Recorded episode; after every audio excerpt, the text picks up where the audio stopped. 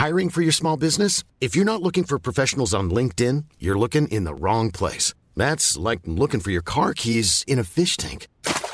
LinkedIn helps you hire professionals you can't find anywhere else, even those who aren't actively searching for a new job but might be open to the perfect role. In a given month, over 70% of LinkedIn users don't even visit other leading job sites. So start looking in the right place. With LinkedIn, you can hire professionals like a professional. Post your free job on linkedin.com slash people today.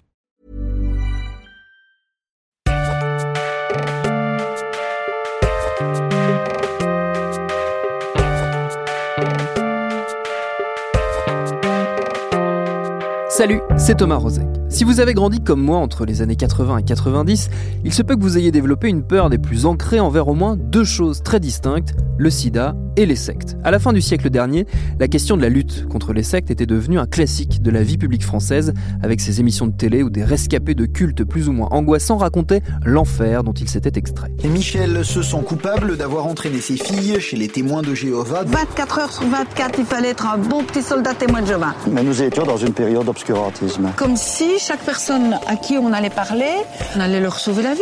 Et vers tous ceux qu'on a emmerdés, ben, on sort d'excuses. Voilà. Ben, Aujourd'hui, j'ai honte. L'époque a clairement changé, et si personne ne contestera la nécessité de se protéger des dérives sectaires, les outils, eux, ne sont plus les mêmes. On a appris tout récemment, par exemple, que la Mivilude, la fameuse mission interministérielle qui lutte justement contre les sectes, allait voir son statut changer, ses moyens diminuer, et surtout ses équipes rattachées non plus au Premier ministre, mais au ministère de l'Intérieur. Il est prévu, selon nos confrères de France Inter, d'intégrer ces services à ceux du comité interministériel de prévention de la délinquance et de la radicalisation, qui, vous l'aurez compris, s'intéresse surtout au mouvement djihadiste. Une décision qui signe une rupture dans la longue histoire de la lutte contre les groupes sectaires en France. Une histoire qu'on a eu envie de vous raconter avec cet épisode du jour. Bienvenue dans Programme B.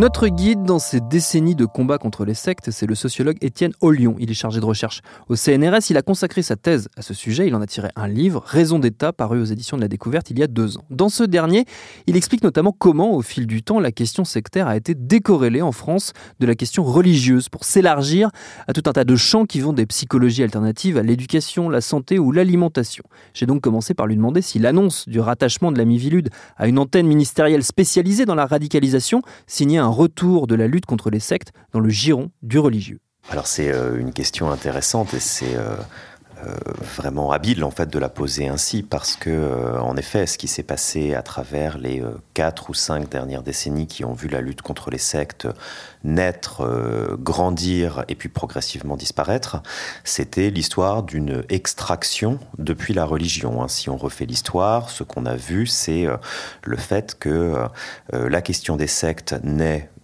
dans euh, le cœur de l'Église et le cœur des euh, institutions religieuses établies, puisque c'est elles qui s'occupent de dénoncer en fait les hérésies à l'intérieur de leur de leur giron, et ce depuis euh, que les Églises sont présentes et depuis que les religions sont présentes.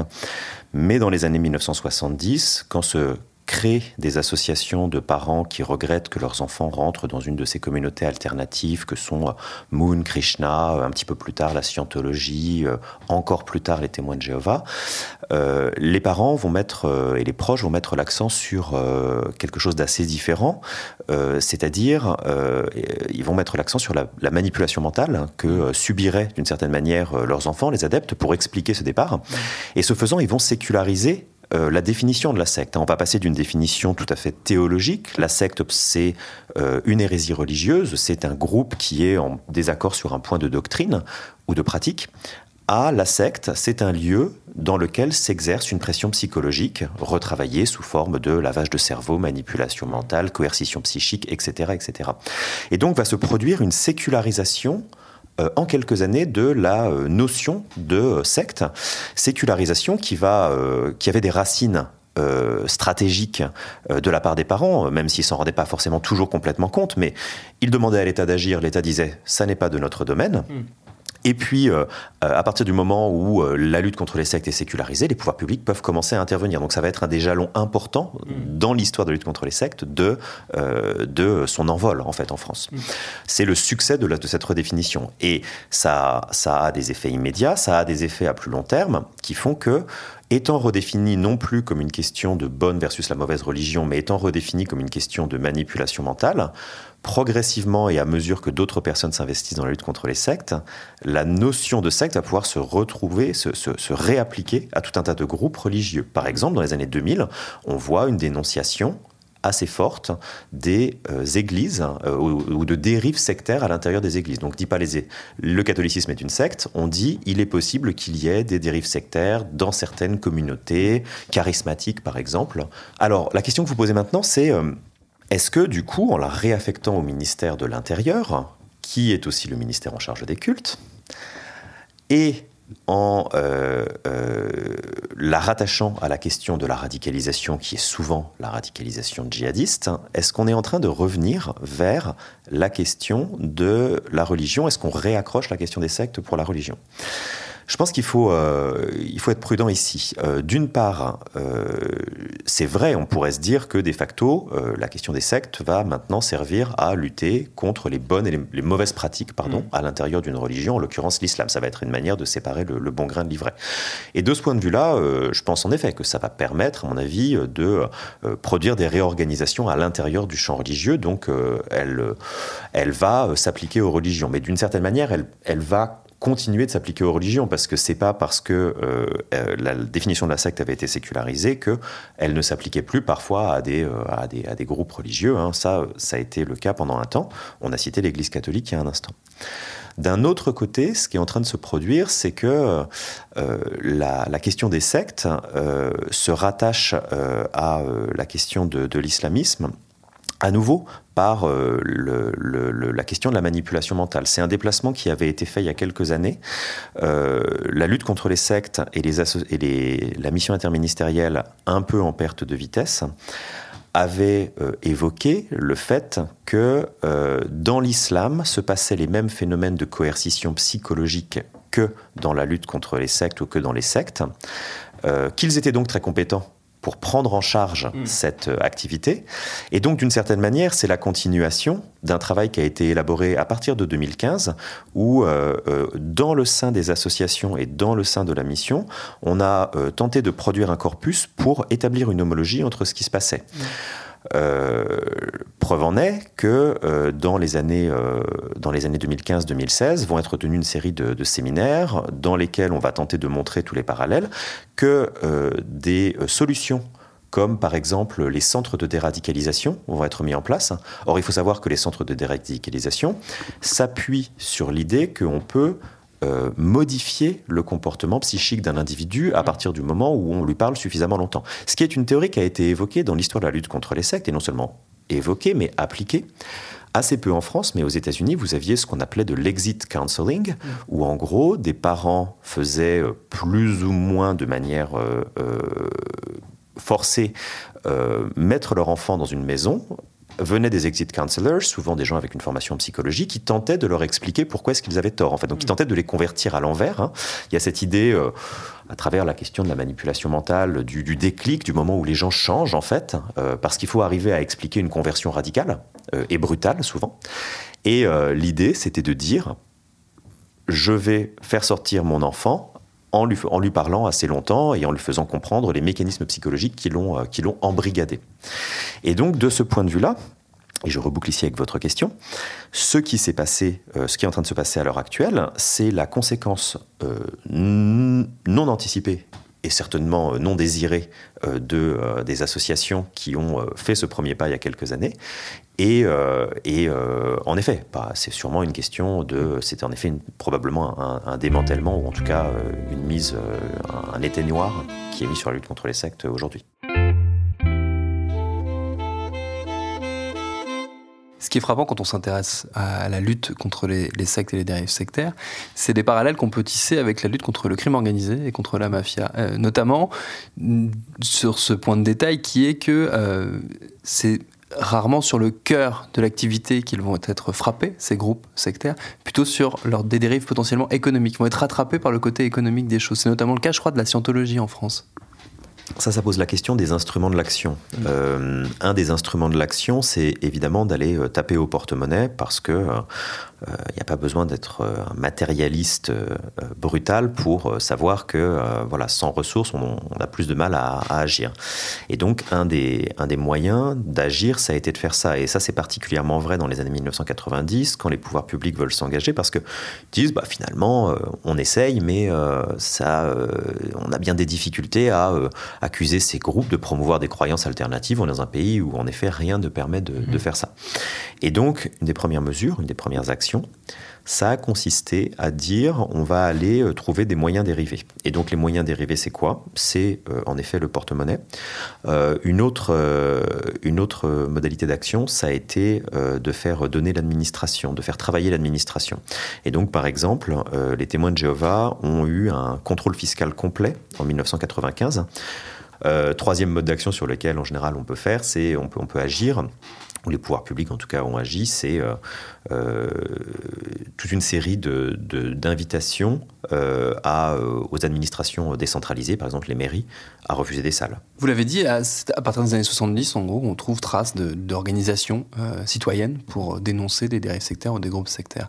Qu'est-ce qui fait qu'il y a ce hiatus de 20 ans entre, en gros, ce, début de prise de conscience euh, collective de gens qui sont directement touchés mhm. et la prise en main de la question par les pouvoirs publics à partir des années 90. En gros, qu'est-ce qui explique ce décalage? Est-ce que c'est une question culturelle, une question euh, religieuse là encore? Euh, Qu'est-ce qui l'explique? L'hypothèse classique, c'était de dire dans les années 90 et 2000 c'est-à-dire euh, un peu avant que je commence ma thèse, hein, je la commence en 2008. Hein, euh, la question des sectes, finalement, c'est la manifestation de la laïcité à la française. La France n'aime pas euh, ces religions minoritaires. Elle a fait un compromis avec le catholicisme, certaines formes du protestantisme, mais elle n'aime pas les religions minoritaires. Et évidemment, quand on regarde des groupes qui ont des prétentions religieuses, les témoins de Jéhovah, la scientologie, Krishna, Moon, on pourrait se dire, en effet, c'est une bataille religion contre religion. Et ce, qui se, ce, qui, me posait problème à ce moment-là, et ce qui m'a amené à réfléchir en fait à cette question des sectes différemment, euh, c'était euh, euh, l'idée finalement que toute une série de groupes que moi je voyais être incriminés, non seulement n'étaient pas reconnus par des religions, mais évidemment quand on accuse quelqu'un d'être une secte, on, ne lui reconnaît pas la religiosité ou le caractère de religion, mais ne se revendiquaient même pas eux-mêmes d'être des mmh. religieux. Donc vous aviez des thérapeutes alternatifs, des écoles alternatives qui étaient accusés, des groupes paramilitaires et qui finalement euh, euh, ne revendiquait même pas cela. Et donc je, trouve, je trouvais à l'époque qu'il fallait un principe alternatif pour expliquer ça. Pourquoi est-ce que je fais cette, euh, cette parenthèse? C'est parce qu'en fait, l'explication simplement par la culture religieuse mm. de la France ne suffit pas et qu'il faut aller regarder aussi comment concrètement se construisent des actions au sein de l'État, à l'extérieur de l'État, comment est-ce que des relais peuvent être pris? Et c'est là que le travail d'archives et d'entretien historique a commencé avec des acteurs impliqués qui montrent que jusque dans les années 1990, les sectes, c'est un sujet qui euh, intéresse médiatiquement, on en parle, euh, voilà. Les pouvoirs publics se sont un petit peu mobilisés, mais beaucoup moins qu'on ne pouvait le dire à l'époque, c'est-à-dire qu'à chaque fois qu'un rapport est produit, le rapport est produit et puis il ne se passe rien derrière. Donc euh, on peut mentionner une série de rapports en disant la lutte contre les sectes remonte hmm. par l'État remonte il y a très longtemps. En fait, il y a un rapport en 78 qui dit circuler, il n'y a rien à voir. Il y a un rapport en 83 qui est considéré comme important dans l'histoire qu'on faisait de la lutte contre les sectes et qui en fait va euh, être euh, mis au placard, enfin mis au tiroir. Et puis, et puis voilà. Et ce qui se produit en fait en 1995, c'est que euh, d'un coup, les pouvoirs publics vont s'engager. ça se produit parce que, et c'est l'argument que je défends dans la thèse, à la concomitance de, deux événements. Le premier, c'est que le 20 décembre 1995 est remis un rapport au bureau de l'Assemblée nationale sur les sectes en France. Euh, alors on pourrait se dire, bah ça y est, les pouvoirs publics s'intéressent à la question, c'est quand même très important. Euh, quand on fait un entretien avec les personnes qui ont fait ce rapport, ils ont dit, ah non, mais nous on avait pris la question des sectes parce qu'on était dans la, minorité, donc le groupe socialiste à l'époque était à peu près aussi gros qu'à l'heure actuelle suite à la défaite de 93. Et donc ces personnes disaient, on veut un petit sujet pour travailler tranquillement. Donc ils prennent un petit sujet, ils travaillent dessus. Ils remettent leur rapport et euh, ils ont tellement peu l'impression que ça va être quelque chose d'important que le rapporteur part en vacances. C'est fête de Noël, il part en vacances. Et le 21 au matin, on apprend qu'un groupe, l'Ordre du Temple solaire, qui avait commis un massacre l'année précédente, qui s'était suicidé, en fait, euh, certains adeptes s'étaient suicidés au Canada, des adeptes français ont disparu. 16 personnes disparues depuis une semaine 16 nouvelles victimes de l'ordre du Temple solaire. Et on a un enchaînement où on a une révélation de l'information progressive. On apprend d'abord qu'ils ont disparu, les journaux commencent à titrer, les télés commencent à titrer sur le massacre de l'an dernier. 14 mois plus tôt, 53 personnes au total Puis ont trouvé on la a mort. ensuite le lendemain la révélation de ce que euh, on a retrouvé les voitures quelque part euh, dans le massif du Vercors. Quatre voitures immatriculées en Puis on a la découverte France. des corps, 16 cadavres puis on a euh, carbonisé, installé, euh, dans, disposé Disposés en étoiles. Puis on a euh, la révélation que certains adeptes ont été tués et que euh, le massacre a été fait au lance-flammes. Et donc on va avoir quelque chose qui reste à l'agenda médiatique pendant 4 ou 5 jours, qui sont des jours d'attention médiatique importante, c'est les fêtes de Noël, tout le monde est devant la télé. Et euh, va se produire à ce moment-là quelque chose d'intéressant du point de vue scientifique, hein, évidemment c'est quelque chose de tragique du point de vue, euh, du point de vue humain, c'est que ce massacre va voir la rencontre de euh, une offre d'expertise très légitime, celle des députés, qui ont écrit un rapport, euh, qui sont ravis de pouvoir en, en parler. hein. c'est aussi un moment d'exposition euh, politique et médiatique pour eux. Et de journalistes qui sont très en demande, puisque le sujet reste à l'agenda. Et euh, quelque chose qui avait été refusé tous les mois précédents, à savoir la création d'une mission interministérielle, elle s'appelle pas comme ça à, à l'époque, elle s'appelle Observatoire interministériel sur les sectes, quelque chose qui a été refusé six mois avant, dont on trouve la trace du refus six mois avant dans les archives du ministère de l'Intérieur, et accepté le 6 janvier par le gouvernement d'Alain Juppé. Et donc la concomitance de ces deux événements va produire un effet surrégénérateur qui oblige le gouvernement à se positionner et à lancer en fait la lutte contre les sectes. Et donc l'explication culturelle par la religion à minima ne suffit pas. J'irais même personnellement un petit peu plus loin. Euh, je pense qu'elle n'est pas très efficace. Mais en tout cas, elle doit vraiment être complétée par une attention euh, aux événements et aux concomitances, donc à l'histoire.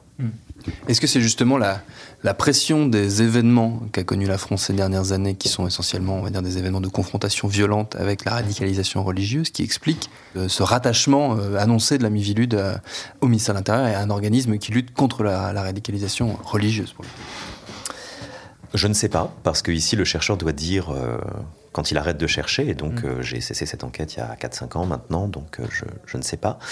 Euh, tout de même, il y a quelque chose qui mérite d'être cité ici, c'est que il me semble que ce qui est en train de se produire, c'est d'une certaine manière euh, la mise en sommeil de la mission interministérielle contre les sectes. Or, ça n'est pas la première fois que euh, les pouvoirs publics euh, cherchent à faire ça.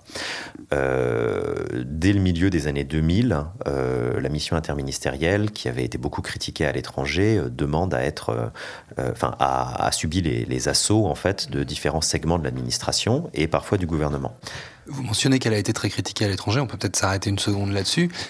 Elle a été très critiquée parce que il y a beaucoup de pays où certains groupes qui sont visés par la Mivilude sont très actifs, notamment les États-Unis, euh, pour ne citer que, et où ils font un travail de lobbying très fort qui passe par des instances internationales, notamment par l'ONU.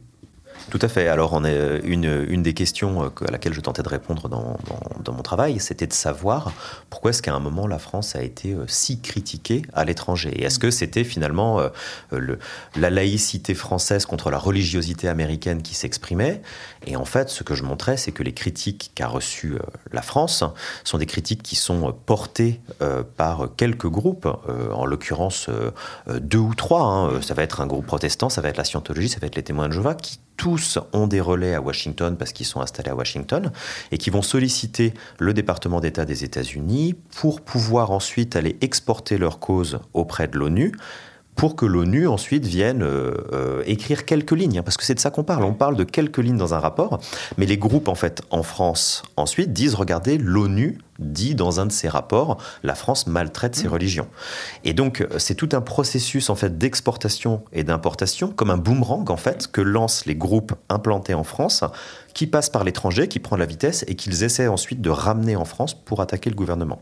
Et ça en effet ça va participer d'une transformation euh, importante euh, au tournant des années euh, 2000. hein, euh, euh, en 1997 est créée euh, la mission interministérielle de lutte contre les sectes, qui est donnée à un ancien ministre, euh, dont la présidence est donnée à un ancien ministre, Alain Vivien, qui est doté de compétences extrêmement importantes. Et la MILS va être extrêmement active.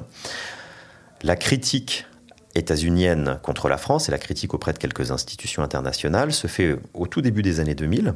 Et en 2002, la mission interministérielle de lutte contre les sectes est transformée. On lui ôte tous ses pouvoirs diplomatiques, d'un côté, et de l'autre, on change son nom. Elle devient la mission de lutte et de vigilance contre les dérives sectaires, avec pour idée que finalement, on va mettre la lutte un peu de côté et qu'on va mettre la vigilance en avant, qu'il faut faire attention. En 2007, euh, euh, Nicolas Sarkozy est élu et euh, dans les mois qui suivent, des rumeurs circulent selon lesquelles il trouve que la politique française vis-à-vis des sectes est une sorte d'aberration. Il est ici rejoint par toute une série de personnes de la haute fonction publique, parfois du Conseil d'État, qui trouvent que point de vue légal, c'est quelque chose qui porte atteinte aux libertés publiques, et puis que plus généralement, c'est quelque chose qui nous a mis en porte-à-faux avec euh, les États-Unis, mm. euh, et que donc, euh, il faudrait peut-être mettre sous cloche, en fait, cette mission qui fait un petit peu de vague. Et alors là va se produire quelque chose d'intéressant quand on essaie de comprendre les dynamiques entre le débat public, les journalistes et les politiques. C'est que une des conseillères du cabinet à l'Élysée de Nicolas Sarkozy, euh, Emmanuel Mignon, va euh, rencontrer un journaliste et dans le cadre d'un de ces off que font les journalistes avec les, politiques, va exprimer l'idée qu'il faudrait avancer un peu sur cette question de la lutte contre les sectes. Et visiblement, elle dirait quelque chose comme la lutte contre les sectes, c'est un non-problème. Ou les sectes en France, c'est un non-problème. Hmm. Le journaliste, entendant cela, décide et c'est un fait suffisamment rare pour être mentionné, de briser complètement le off, le briser à tel point que VSD, qui était euh, le magazine pour lequel il travaillait, titre Les sectes, de point un non-problème, puis ensuite euh, il attribue la phrase. Les sectes sont un non-problème en France. Je pense que ce sont des propos totalement euh, irresponsables. Ce matin, la grogne a gagné les rangs de l'UMP. Quant à la scientologie, elle affirme que la France va dans le bon sens. Et donc, pendant quelques jours, va se jouer euh, une bataille de communication entre, euh, en sous-main, la mission interministérielle, qui normalement dépend du gouvernement, mais qui organise la contre-offensive, les associations, les députés, les sénateurs, et euh, qui oblige Nicolas Sarkozy à reculer et à dire non, non, la question des sectes est une question qui est importante pour moi, que je prends la question des droits humains et des libertés psychologiques est une question importante, et donc Nicolas Sarkozy recule. Ça n'est pas encore le cas d'Emmanuel Macron et son gouvernement qui, plus habilement sans doute, n'ont pas misé sur une suppression de la Mivilude, mais sur une évolution permettant, comme l'expliquait notre invité, une mort plus discrète et sans doute moins polémique. Merci à Étienne Olion pour ses réponses. Programme B, c'est un podcast de Binge Audio préparé par Lauren Bess, réalisé par Thomas Play. Abonnez-vous sur votre appli de podcast préféré pour ne manquer aucun de nos épisodes, Facebook et Twitter pour nous parler, et à demain pour un nouvel épisode.